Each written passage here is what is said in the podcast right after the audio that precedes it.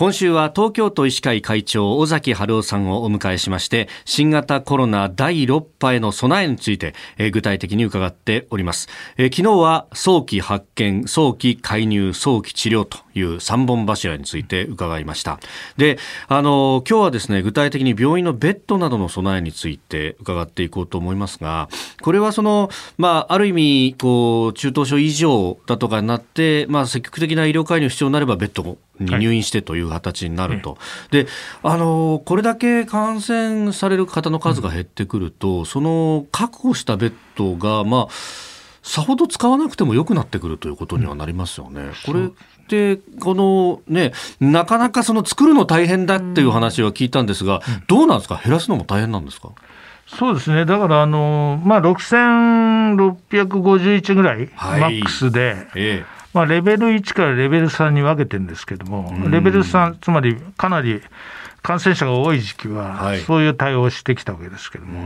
今はまあレベル1にまでも戻そうということで、まあ、大体今度は4000床ぐらいまではでも確保はしとこうと。でですから2500ぐらい減らすんですけども、はい、その中でも都立とか公社病院は2000床確保してたものを減らすにしても1700までということになってまして、ですからやはりそういう公的な病院はですね、はい、最後までしっかり用意をしておくと。で民間病院である程度余裕ができてきたところからですね、少し一般病床の方にしていくと。で、それをある程度してきませんと、これから冬場一般のですね、いろんな救急患者さんが増える時期なので、やっぱりそっちがうまくですね、今あの、なかなか動かないっていう状況もありますので、まあ、ある程度はですから、一般病床に変えていくんですが、第6波に備えて、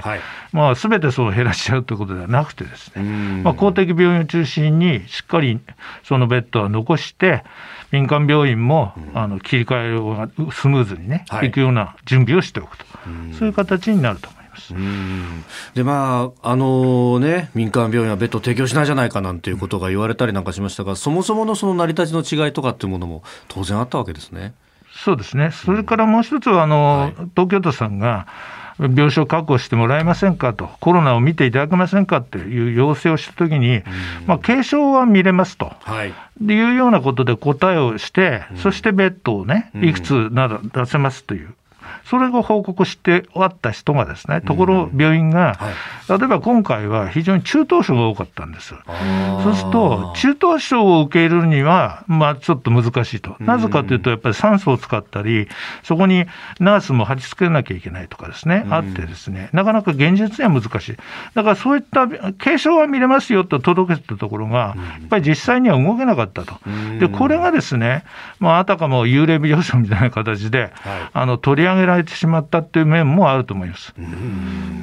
でまあ、これ、コロナの前を考えると、もうあの日本においてのその伝染病と言われるような感染症って、もうかなり抑えてきた、抑えてきた分だけ、じゃあ、病床いらないんだったら、これ、お無駄を省いちゃえばいいんじゃないのみたいな考えが、かなり広がっていた時期がありましたよね。そうです、そうです。ですから、そういうことで、あのやっぱり効率化とかですね、はい、財源の問題とか、いろんなことでどんどん絞ってきたんですけどれども、はい、これからはですね、またこれ、あのパンデミックもまた来ますのでね、はい、やっぱり余裕を持った体制っていうね、ですから、医療には無駄が必要なんだと、ある程度。ということを、やはり国だけじゃなくて、はい、国民の皆さんも理解してですね、でこのくらいの無駄は、これはいざという時に必要なんだということをぜひですね、ご理解していただくと、すごくありがたいと思いますね。これね、無駄と言ってしまうと、何か本当に悪いものみたいにあれですけど、まあ、なんというか、システム上の余裕というか、うハンドルの遊びというか。